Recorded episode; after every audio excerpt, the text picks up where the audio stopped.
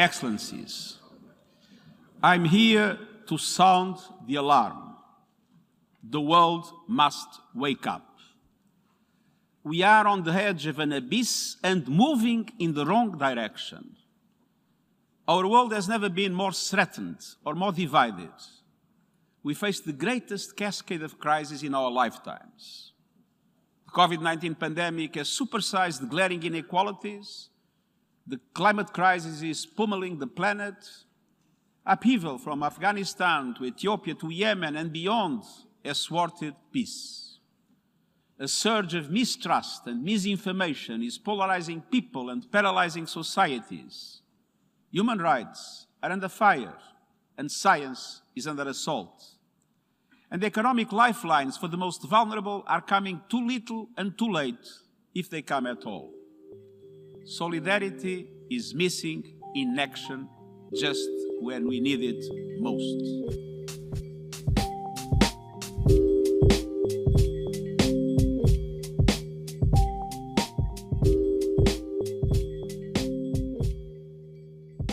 Herzlich willkommen zum Völkerrechtspodcast, unser Podcast zu Wissenschaft und Praxis des internationalen Rechts.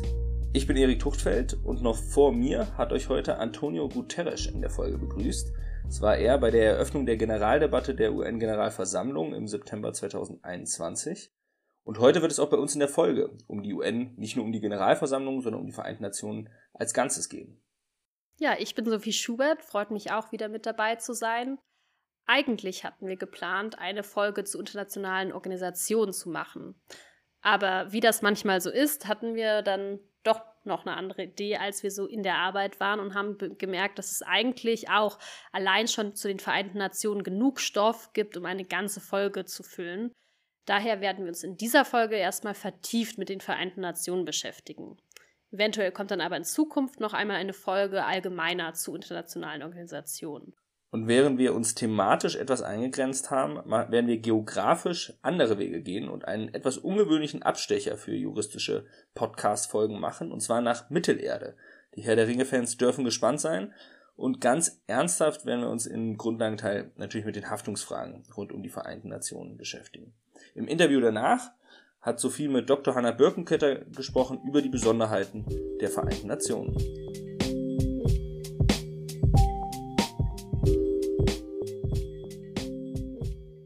Wenn die Probleme weltumspannend werden, dann braucht es auch ein Forum, in dem die Welt zusammenkommen kann und gemeinsam Lösungen erarbeiten sowie bei deren Umsetzung dann auch zusammenarbeiten kann.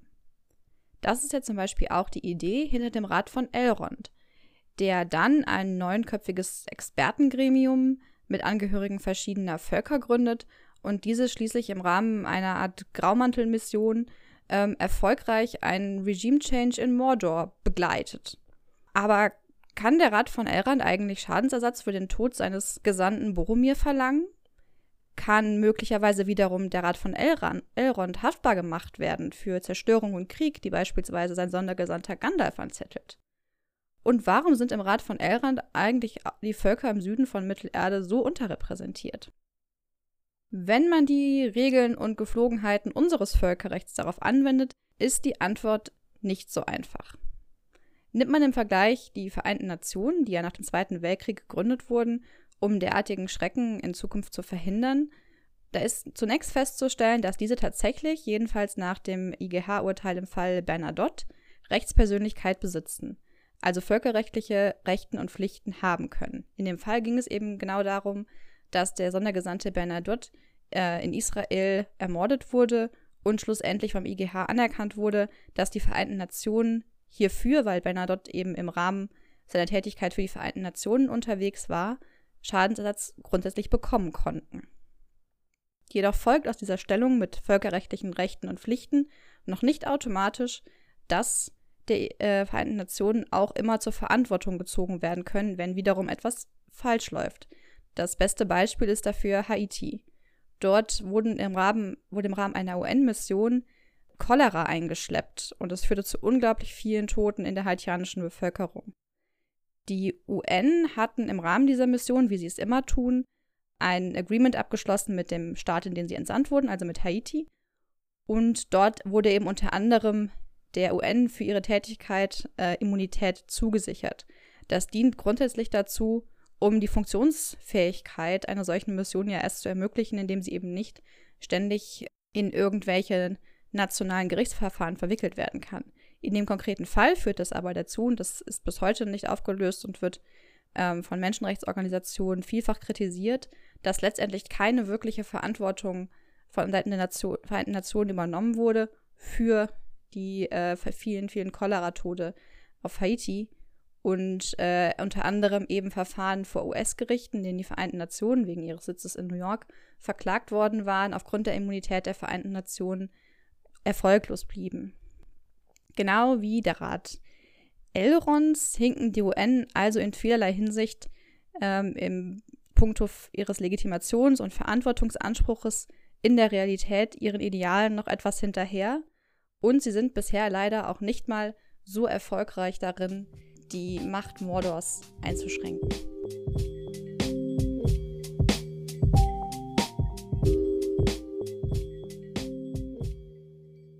Nachdem Isabel uns nun gerade durch Mittelerde geführt hat, wird Heiko Maas uns gleich mit nach New York nehmen, zum Sicherheitsrat der Vereinten Nationen. Sophie hat mit Dr. Hanna Birkenkötter nicht nur über den Sicherheitsrat gesprochen, sondern allgemeiner auch über die sich wandelnde Rolle der Vereinten Nationen. Es wird um Programme der Vereinten Nationen gehen, um Unterorgane und vor allen Dingen auch um die Frage, wie und von wem Völkerrecht heute gesetzt wird. Dabei ist es von ganz entscheidender Bedeutung, welchen Einfluss die UN-Bürokratie inzwischen im Vergleich zu den Mitgliedstaaten auf die Fortentwicklung des Völkerrechts hat. Der Sicherheitsrat der Vereinten Nationen ist nichts anderes als ein Spiegel der Weltpolitik. Und die hat ganz sicherlich das Prädikat schwierig in den letzten Jahren mehr als verdient. Und auch nicht anders kann man die Arbeit im Sicherheitsrat der Vereinten Nationen selbst beschreiben. Ich freue mich, dass ich heute mit Dr. Hanna Böckenkötter sprechen kann. Sie ist assoziierte wissenschaftliche Mitarbeiterin am Lehrstuhl für öffentliches Recht, insbesondere Verfassungsrecht und Rechtsphilosophie an der Humboldt-Universität zu Berlin. Zurzeit ist sie aber als Gastwissenschaftlerin an der rechtswissenschaftlichen Abteilung des Instituto Tecnológico Autónomo de México, kurz ITAM in Mexiko-Stadt, wo wir sie heute auch erreichen. Außerdem ist sie, und das sollten wir im Völkerrechtspodcast auch erwähnen, im Beirat des Völkerrechtsblocks. Herzlich willkommen, Hanna. Vielen Dank für die Einladung. Ja, in deiner Forschung hast du dich ja viel mit einer bestimmten internationalen Organisation beschäftigt, nämlich mit der wohl bekanntesten, den Vereinten Nationen oder auch UN genannt. Genau gesagt hast du zum Begriff der Rechtsstaatlichkeit im System der Vereinten Nationen promoviert. Und daher bist du heute wahrscheinlich für uns eine gute Gesprächspartnerin, um mehr über die Vereinten Nationen rauszufinden. Und meine erste Frage an dich wäre erstmal, was sind die Vereinten Nationen überhaupt für eine internationale Organisation von ihrem Charakter her? Und welche Funktion erfüllt sie und wofür wurde sie eigentlich mal ins Leben gerufen? Ja, vielen Dank. Das sind äh, ja mehrere Fragen gleich. Ähm, also die Vereinten Nationen, das hast du ja selbst gesagt, sind wahrscheinlich die bekannteste internationale Organisation und werden auch immer so ein bisschen als Prototyp äh, internationaler Organisationen dargestellt. Und da glaube ich, ist es wichtig, ein bisschen sich die Tatsache ins Gedächtnis zu rufen, dass es eigentlich keine andere internationale Organisation gibt mit dem gleichen Charakter, mit dem gleichen universalen Charakter, wie die Vereinten Nationen ihn haben. Wie meine ich das? Es gibt natürlich jede Menge internationale Organisationen. Ähm, und wenn ich internationale Organisationen sage, dann meine ich hier im Völkerrechtspodcast das, was die VölkerrechtlerInnen meistens meinen, wenn sie von internationalen Organisationen sprechen, nämlich intergouvernementale Organisationen, also zwischenstaatliche Organisationen, wo sich Staaten zusammengetan haben, eine internationale Organisation durch einen völkerrechtlichen Vertrag gegründet haben und äh, diese Organisation mit einer bestimmten Aufgabe versehen haben. Und da wären wir schon bei einem großen Unterschied zwischen den Vereinten Nationen und anderen internationalen Organisationen. Die Vereinten Nationen sind eine internationale Organisation mit einem ja quasi universalen Mandat. Die zentrale Gründungsidee der Vereinten Nationen war mal die Vermeidung weiterer Weltkriege durch die Einführung eines allgemeinen Gewaltverbots und Zusammenarbeit der Staaten in einem multilateralen Rahmen. Aber es ist dann so, dass in der Charta der Vereinten Nationen wir bereits nicht nur diesen negativen Friedensbegriff haben, der durch Abwesenheit von Gewalt geprägt ist, sondern auch einen positiven Friedensbegriff haben, der sagt, internationaler Frieden kann eben nur erreicht werden in einem Kontext, in dem Menschenrechte geschützt werden und in dem auch soziale und wirtschaftliche Entwicklung gefördert werden. Und damit hat man ein ganz breites Themenspektrum, was man in der gleichen Form in anderen internationalen Organisationen nicht hat. Also mal bedenken an beispielsweise die Weltgesundheitsorganisation, die ein ganz klares Mandat im Bereich Gesundheit hat, oder wir denken an die Internationale Arbeitsorganisation, die ein ganz klares Mandat im Bereich Arbeitswelt hat. Ähm, aber die Vereinten Nationen haben eben nicht einen eingegrenzten Themenbereich, sondern können prinzipiell in allen Themenbereichen, in allen Politikfeldern tätig werden. Und das unterscheidet sie von anderen internationalen Organisationen. Ganz kurz noch, es gibt sagen eine zweite Dimension von Universalität, ähm, die sich auf die Mitgliedstaaten bezieht. Also wir kennen andere internationale Organisationen, die ein ähnlich weites Themenfeld bedienen wie die Vereinten Nationen, zum Beispiel die Europäische Union, zum Beispiel die Organisation amerikanischer Staaten, aber das sind dann eben regional begrenzte Organisationen. Der wichtige Unterschied zwischen den Vereinten Nationen und anderen internationalen Organisationen, die prinzipiell allen Staaten der Welt offenstehen, ist eben dieses breite Mandat. Es gibt keine andere Organisation, die gleichzeitig allen Staaten der Welt prinzipiell offen steht und die prinzipiell in allen Themenfeldern intervenieren kann. Diese Funktionen der Vereinten Nationen mit diesem sehr weiten positiven Friedensbegriff, der dann eben dazu führt, dass sehr viele Aufgaben übernommen werden, durch welche Organe werden die denn in der UN wahrgenommen? Also es gibt ja, wie wahrscheinlich den meisten bekannt sein wird, die Generalversammlung, den Sicherheitsrat, aber es gibt natürlich auch ganz viele Unterorgane und es ist sehr weit verzweigt und das ist vielleicht auch manchmal nicht so ganz transparent und klar, wer dafür was zuständig ist. Und deswegen die Frage an dich. Könntest du uns vielleicht einmal kurz erklären, welche Organe, Haupt, also Hauptorgane oder auch vielleicht Unterorgane es gibt, die besonders wichtig sind und etwas zu ihren Aufgabenbereichen sagen. Ja, also vermutlich allen HörerInnen dieses Podcasts bekannt ist der UN-Sicherheitsrat, äh, der wahrscheinlich in der öffentlichen Aufmerksamkeit die meiste äh, Aufmerksamkeit erfährt. Der UN-Sicherheitsrat ist das Organ der Vereinten Nationen, was zuständig ist für die internationale Friedenssicherung, für den Schutz des internationalen Friedens und der internationalen Sicherheit. Und er ist auch deswegen gerade im Völkerrecht von besonderer Bedeutung, weil der Sicherheitsrat gemäß Artikel 25 UN-Charta verbindliche Entscheidungen treffen kann.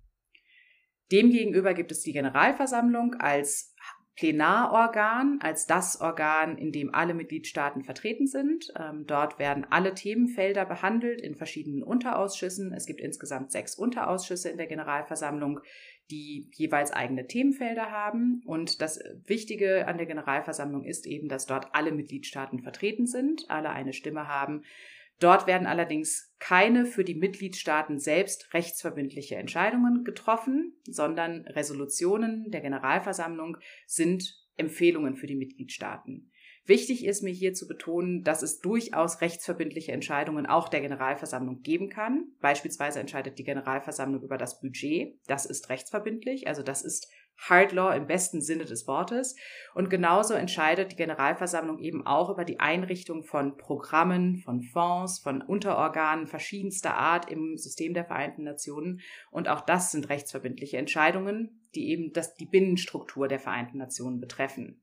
Und jetzt ist es aber so im System der Vereinten Nationen, dass durch diese 75 Jahre, mittlerweile 76 Jahre, die diese Organisation ja bereits existiert, äh, das System gewachsen ist. Es gibt eben, das hattest du erwähnt, ganz viele Unterorgane. Viele von diesen Unterorganen sind sogenannte Programme, UN-Programme oder UN-Fonds. Ähm, sehr bekannte Programme oder Fonds der Vereinten Nationen sind vielleicht, vielleicht allen bekannt äh, UNICEF, das Kinderhilfswerk der Vereinten Nationen ähm, oder auch das Hochkommissariat für geflüchtete Personen, ähm, UNHCR in der Abkürzung. Das sind vielleicht bekannte Programme. Es gibt dann zum Beispiel das UN-Entwicklungsprogramm. Es ist ebenfalls ein ganz wichtiges und auch ziemlich bekanntes Programm, was ganz viele Länderbüros unterhält in verschiedenen Mitgliedstaaten der Vereinten Nationen. Und was passiert ist in diesen ganzen Jahren, diesen Jahrzehnten der Arbeit der Vereinten Nationen, ist, dass diese verschiedenen Entitäten, diese verschiedenen Teile des äh, UN-Systems ein gewisses Maß an Unabhängigkeit erlangt haben. Also formal, juristisch gesehen, handelt es sich zum Beispiel beim UN-Entwicklungsprogramm um ein Unterorgan der Generalversammlung und des Wirtschafts- und Sozialrates. Ähm, aber in der Praxis tritt UNDP, das UN-Entwicklungsprogramm, als ein eigenständiger Akteur auf, auch gerade gegenüber einzelnen Staaten, gegenüber privaten Akteuren im Rahmen von Programmen für bestimmte Länder. Und das ist eine ganz wichtige Entwicklung, denn das macht es etwas schwierig zu sagen, es gibt hier eine klare Aufgabenteilung, sondern es ist so, dass verschiedene Teile zwar des UN-Systems zwar bestimmte Zuständigkeiten haben, das gleichzeitig aber die Themen ja auch alle zusammenhängen und dass natürlich auch ein UN-Entwicklungsprogramm beispielsweise Menschenrechte umsetzen soll, dass auch äh, eine Entität für Geschlechtergerechtigkeit, UN Women, sich für Entwicklungsfragen interessiert. Ähm, und so gibt es eben Verknüpfungen, Querverbindungen auch zwischen verschiedenen Teilen des UN-Systems, die sich eben nicht mehr so linear in diesem Verhältnis, wir haben hier Hauptorgane und dann Unterorgane, erklären lassen. Ein ganz guter Einstiegspunkt für die Komplexität dieses Systems Vereinte Nationen ist die berühmte UN Chart. Das ist ein, ein PDF, ein einseitiges PDF, was man sich im Internet herunterladen kann, was einen Überblick gibt über die Hauptorgane. Die sind ähm, links auf der Seite angeordnet. Da sind eben die drei Hauptorgane, die Politikfelder bespielen, also die Generalversammlung, der Sicherheitsrat und der Wirtschafts- und Sozialrat. Ähm, dann gibt es den natürlich den Internationalen Gerichtshof und das Sekretariat als weitere Hauptorgane und äh, den Treuhandrat, der im Moment äh, seine Arbeit niedergelegt hat, weil sein Mandat erfüllt worden ist.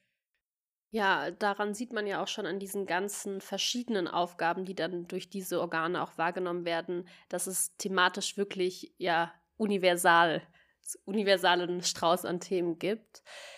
Wenn ich mir das jetzt vielleicht mal so vorstellen kann oder versuchen wir uns das mal vorzustellen, wie die Arbeit der UN eigentlich täglich ist. Also was bedeutet das dann eigentlich im täglichen Geschäft? Also wenn wir uns fragen, was ist eigentlich das Tagesgeschäft der Vereinten Nationen, müssen wir uns immer fragen, über welche Vereinten Nationen reden wir hier eigentlich? Also die Vereinten Nationen, was ist das? Das ist kein einheitlicher Akteur. Es gibt eine Unterscheidung in der Politikwissenschaft vor allen Dingen, die aber, glaube ich, auch für das Völkerrecht relevant ist. Ähm, das ist eine Unterscheidung von dem Politikwissenschaftler Innes Claude aus den 90er Jahren. Der hat unterschieden zwischen der ersten UN und der zweiten UN und hat gesagt, es gibt eben einerseits die UN, die nach außen hin auftritt, die in Beziehungen tritt mit anderen Akteuren, mit Mitgliedstaaten, mit auch substaatlichen Akteuren, mit nichtstaatlichen Akteuren. Und das ist das Generalsekretariat, also die Bediensteten der Vereinten Nationen, die Menschen, die für die Vereinten Nationen arbeiten als Angestellte. Das sind das sind diejenigen, die die erste UN darstellen. Und die zweite UN ist die UN der Mitgliedstaaten. Das sind die, das, was man so High Politics nennt, äh, die hohe Kunst der diplomatischen Verhandlung, die eben in den Politikorganen der Vereinten Nationen stattfindet, in der Generalversammlung, im Wirtschafts- und Sozialrat, im Sicherheitsrat, im Menschenrechtsrat, äh, in den verschiedenen Organen, in denen die Mitgliedstaaten vertreten sind und über internationale Normen verhandeln und entscheiden. Und das bedeutet, das Alltagsgeschäft sieht sehr unterschiedlich aus, je nachdem, ob wir uns anschauen, das Alltagsgeschäft zum Beispiel im Menschenrechtsrat oder das Alltagsgeschäft eines UN-Bediensteten, einer UN-Bediensteten, die beispielsweise in einem Länderbüro des UN-Entwicklungsprogramms in, sagen wir, Paraguay arbeitet. Das ist, glaube ich, eine Unterscheidung, die ganz wichtig ist, ähm, sich ins Gedächtnis zu rufen. Wenn wir uns jetzt das Generalsekretariat anschauen, spielt es eine große Rolle, wo die Person im Generalsekretariat arbeitet. Arbeitet sie in New York, in Genf, Wien oder Nairobi, also in einem der Hauptstandorte der Vereinten Nationen, dann ist es mit ziemlicher Sicherheit so, dass sie entweder den politischen Organen zuarbeitet, dass sie also mit den Mitgliedstaaten in Kontakt ist und dort also Sitzungen vorbereitet, Berichte erstellt etc und gleichzeitig ist eine ganz wichtige Funktion des Hauptquartiers die Koordination eben mit den Länderpräsenzen. Das Generalsekretariat hat heute etwa 37.000, 38.000 Mitarbeitende und davon arbeitet rund die Hälfte nicht an den Hauptstandorten der Vereinten Nationen, sondern eben auf der Länderebene. Das kann im Rahmen von Friedenssicherungsmissionen sein, das kann im Rahmen von sogenannten besonderen politischen Missionen sein oder das kann eben im Rahmen von der Entwicklungszusammenarbeit der Vereinten Nationen, also in Länderbüros von des UN-Entwicklungsprogramms sein. Und diese Personen arbeiten vor allen Dingen daran, einen internationalen Normenbestand, den es gibt, äh, umzusetzen und also auf die Umsetzung dieser Normen hinzuwirken durch verschiedene Programme auf der globalen Ebene, auf der regionalen Ebene, auf der lokalen Ebene. Und dort fungieren sie ganz häufig als so eine Art Schnittstelle äh, zwischen verschiedenen Akteuren, gerade im entwicklungspolitischen Bereich. Und das ist, glaube ich, sehr unterschiedlich von dem, was äh, Diplomatinnen und Diplomaten der Mitgliedstaaten in beispielsweise New York in der Generalversammlung tun. Also dort gibt es bestimmte Routinen, es gibt eine Agenda äh, mit verschiedenen Punkten, die verhandelt werden, wo sich dann die DiplomatInnen austauschen, verhandeln, ähm, Resolutionen verabschieden und diesen Normenbestand bis zum gewissen Grad auch weiterentwickeln. Man kann beide Funktionen zwar analytisch voneinander trennen, aber sie bedingen natürlich einander. Also das, was normativ verhandelt wird in New York, in Genf, in Wien, in Nairobi, hat natürlich eine Auswirkung darauf, was dann die Bediensteten der Vereinten Nationen in den Länderbüros machen. Und andersrum genauso.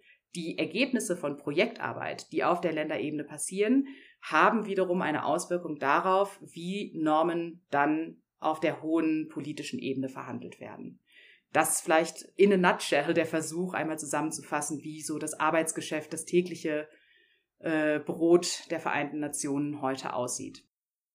Ja, du hast gerade ja auch schon angeschnitten, dass ähm, Bedienstete der Vereinten Nationen auch den Normenbestand, wie du sagst, weiterentwickeln.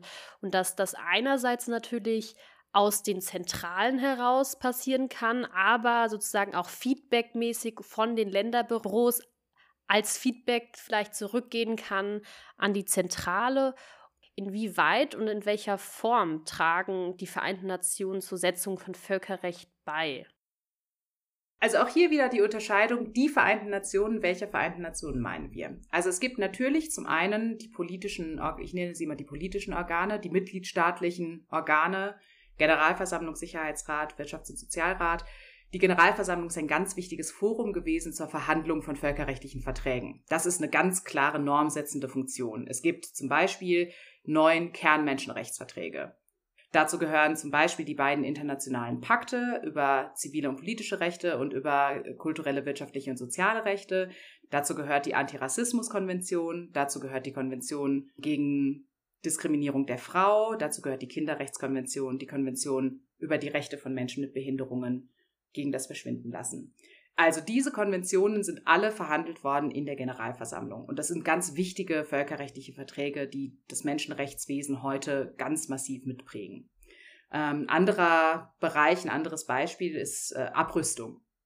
Es gibt eine ganze Zahl von äh, völkerrechtlichen Verträgen, die in der Generalversammlung verhandelt worden sind zum Thema Abrüstung. Ähm, vielleicht das jüngste Beispiel äh, der Atomwaffenverbotsvertrag der mittlerweile in Kraft getreten ist.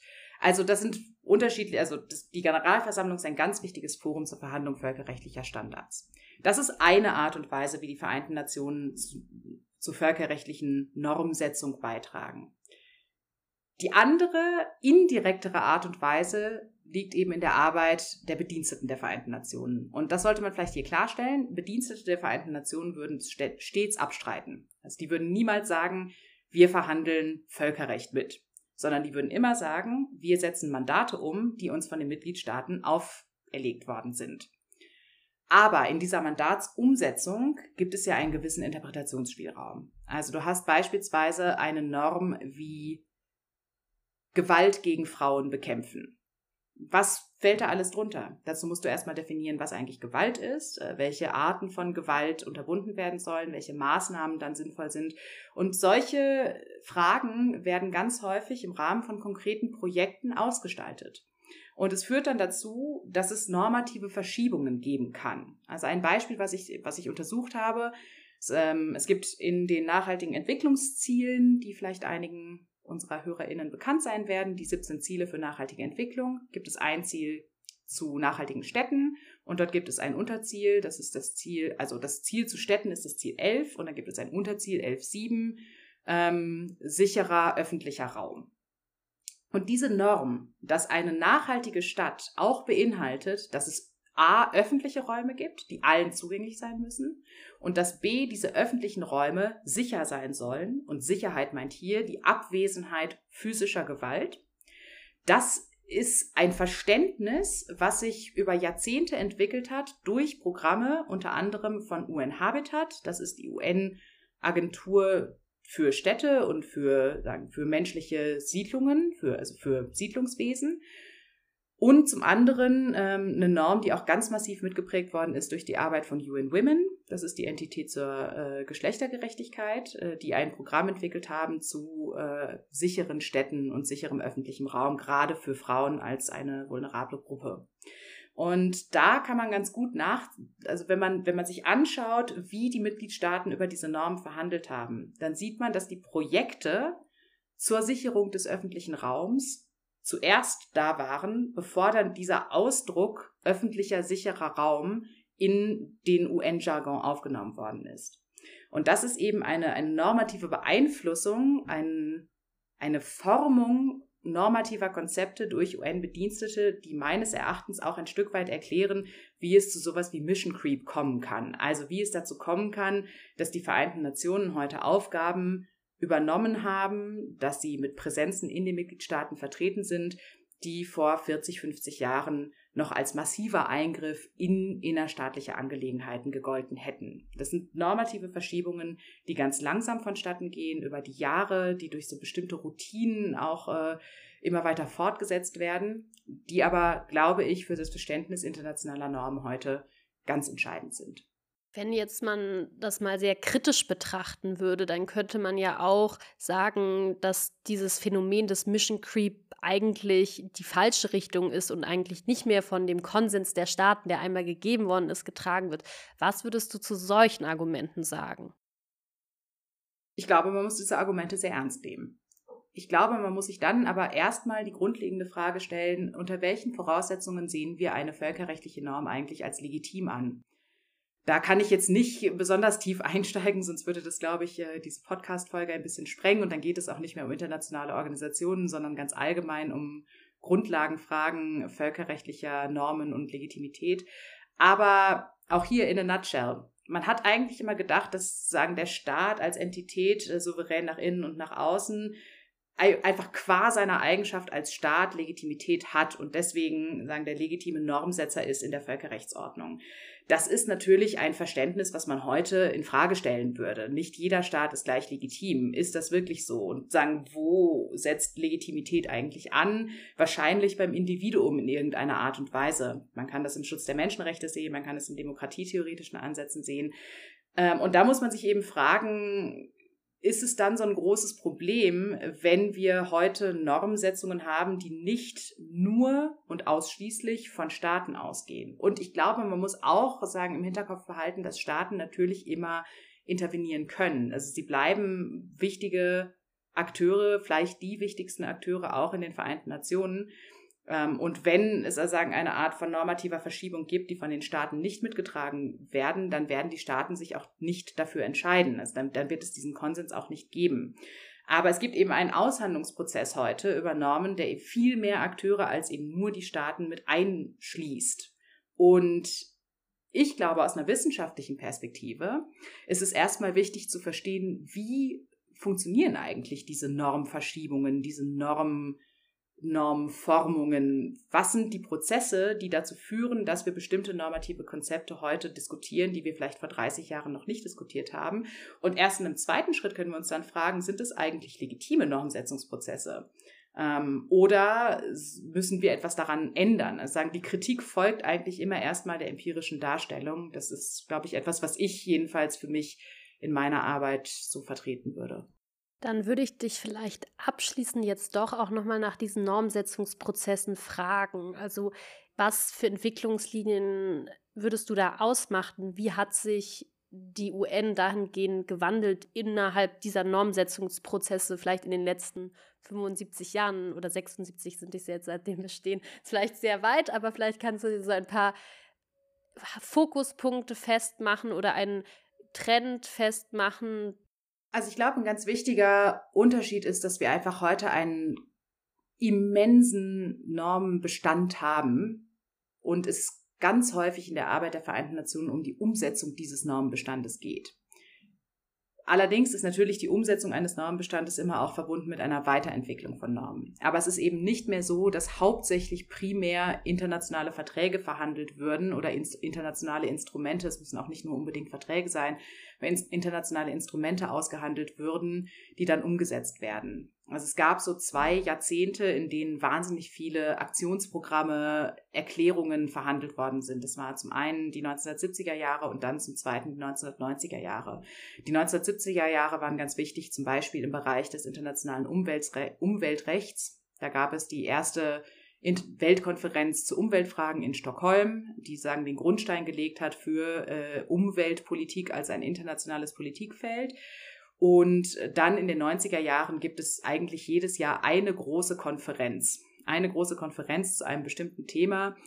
Das fängt an 1990 mit äh, der Weltkonferenz zu Kinderrechten, wo die Kinderrechtskonvention angenommen worden ist, aber eben auch ein großes Aktionsprogramm. Das geht dann weiter über die Rio-Konferenz ähm, im Bereich Umwelt, äh, zur Weltbevölkerungskonferenz, äh, zur Weltfrauenkonferenz ähm, in Peking 95 und so weiter. Also es gibt da wirklich in den 90er Jahren in jedem Jahr eine, mindestens eine Weltkonferenz, die ein großes, umfangreiches Aktionsprogramm für die nächsten Dekaden verabschiedet hat. Und viele der normativen Prozesse heute, also viele der Politikprozesse heute in der UNO, bauen auf diesen vorhergehenden Weltkonferenzen, Aktionsprogrammen und Umsetzungsmechanismen auf. Also sie befinden sich in einer bestimmten Fahrtabhängigkeit. Und das ist eben schon ein entscheidender Unterschied zu, zu den Vereinten Nationen 1945 mit äh, 51 Mitgliedstaaten und irgendwie 300 Bediensteten, die tatsächlich dafür zuständig waren, vor allem den Konferenzräume zu organisieren und dann eben sagen den Mitgliedstaaten zuzuarbeiten. Und auch das wir haben heute eben nicht mehr 51 Mitgliedstaaten, sondern fast viermal so viel. Ähm, wir haben heute auch nicht mehr 300 mit, äh, Bedienstete im Generalsekretariat, sondern eher 38.000 plus noch externe äh, Personen, die für die Vereinten Nationen arbeiten. Und das hat natürlich auch die Arbeit der Vereinten Nationen extrem gewandelt. Die Tatsache, dass die Vereinten Nationen heute in mehr als 140 Mitgliedstaaten auch national vertreten sind, also unmittelbar mit den nationalen Regierungen kooperieren, ist ein ganz erheblicher Unterschied zu dem, was vor, 45, was vor 75 Jahren, 76 Jahren der Fall war. Und ich habe das mal beschrieben als einen Wandel von einer primär normsetzenden Organisation, die mitgliedstaatlich getrieben ist, zu einer primär bürokratischen Organisation, die mit Normumsetzung beschäftigt ist. Und ich glaube, dadurch verschiebt sich eben die Art und Weise, wie völkerrechtliche Normen heute gesetzt werden. Sie werden eben nicht mehr gesetzt im Sinne von aus dem Nichts schaffen wir eine neue Regel, sondern sie sind Teil einer langsamen Normati eines langsamen normativen Wandels, der durch bestimmte bürokratische Routinen mitgeformt wird. Das finde ich ist in der Tat ein ja nicht nur passendes, sondern auch wirklich interessantes Schlusswort vielleicht hier zu diesem Interview. Deswegen danke ich dir ganz herzlich ähm, für das Interview heute. Es war sehr interessant und ja, vielen Dank, Hanna. Ja, ich bedanke mich für die Einladung und für das schöne Gespräch. Das ist spannend, Sophie. Vielen Dank. Es war auf jeden Fall auch eine gute Entscheidung, sich dieses Mal auf die Vereinten Nationen zu konzentrieren. Das war mehr als genügend Stoff für eine Folge. Was ich persönlich am interessantesten fand, wie sich durch den wachsenden Normbestand einfach die Menge an Regeln und Verträgen, die man hat im Völkerrecht, sich der Einfluss von den Mitgliedstaaten immer weiter auf die UN-Bürokratie verschoben hat. Ja, und dieser große bereits bestehende Normenbestand auch dazu führt, dass es in den Vereinten Nationen nicht mehr primär darum geht, neues Recht zu setzen, sondern vielmehr darum, bestehende Normen zu interpretieren und dadurch weiterzuentwickeln. Die UN-Bürokratie nimmt sich dieser Aufgabe sicherlich vermehrt an. Hanna Birkenkötter hat ja an einer Stelle auch gesagt, dass die UN-Bürokratie wahrscheinlich von sich selbst gar nicht sagen würde, dass sie neue Normen setzt, sondern dass das eher der Blick von außen ist. Und das erinnert mich schon, diese Differenz zwischen Außenwahrnehmung und Selbstverständnis, an Probleme, die man sonst oder Beobachtungen, die man sonst auch in der nationalen Rechtsetzung machen kann. Also abstrakte Normen werden von der Legislative geschaffen und dann bedarf es immer der Ausführung und Konkretisierung im Einzelfall durch die Exekutive. Dabei gibt es mal mehr und mal ein weniger weites Ermessen. Und im Völkerrecht, wenn man sich jetzt internationale Verträge anschaut, wird man wohl feststellen, das sind schon eher besonders abstrakte Normen. Dementsprechend steigt dann der Gestaltungsspielraum von denen, die sie ausführen. Und wenn man das problematisch findet, kommt man zu so einer Art Wesentlichkeitstheorie im Völkerrecht. Also was ist noch alles vom Willen der Mitgliedstaaten gedeckt oder welche Entwicklungen sind so bedeutsam, dass sie schon aus Legitimitätsgründen nicht von der Exekutive, das in unser Beispiel der UN-Bürokratie, ausgeführt werden müssen, sondern dann eigentlich eines neuen, neuen Votums der Mitgliedstaaten, der Vertragsstaaten bedürfen. Ganz am Ende des Interviews hat Hannah auch sehr eindrücklich beschrieben, dass man eigentlich erkennen kann, wie sich der Charakter der Vereinten Nationen verändert hat. Von einer internationalen Organisation, die auf die Mitgliedstaaten fokussiert war, hat sie sich zu einer internationalen Organisation entwickelt, die vor allem durch ihre Bürokratie mit ihren vielen tausenden UN-Mitarbeitenden geprägt ist. Wir wollten euch auch noch auf etwas aufmerksam machen. Jurios verleiht im Januar einen Preis für den besten Jura-Podcast. Und vom 1. bis zum 16. Dezember kann man dafür Podcast nominieren. Wir vom Völkerrechtspodcast würden uns natürlich sehr freuen, wenn sich einige von euch eventuell eine Minute Zeit nehmen würden, um unseren Podcast zu nominieren. Es gibt drei verschiedene Jura-Podcast-Kategorien und der Völkerrechtspodcast würde wohl am besten in die dritte Kategorie passen, ähm, nämlich die Kategorie, was es sonst noch so zu hören gibt, weitere Jura-Podcasts. Anschließend, also nach dem 16. Dezember, findet dann bis zum 31. Dezember eine Abstimmung statt zwischen den am meisten dominiertesten Podcasts in den drei Kategorien. Ja, wir wären euch da für eure Unterstützung sehr dankbar. Den Link zur Abstimmung findet ihr in den Shownotes zu dieser Folge. Und ansonsten freuen wir uns auch immer über Feedback, Anregungen und Kommentare. Gerne auch auf Social Media und per Mail an podcast.völkerrechtsblog.org. Und damit wären wir auch am Ende unserer Podcast-Folge. Wir hoffen wie immer, dass es euch gefallen hat und freuen uns aufs nächste Mal.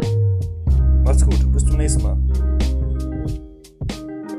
Der Völkerrechtspodcast ist ein Projekt des Völkerrechtsblogs und wird von Philipp Eschenhagen, Isabel Liszewski, Sophie Schubert und Erik Tuchtfeld produziert. Technische Unterstützung leistet Daniela Rau.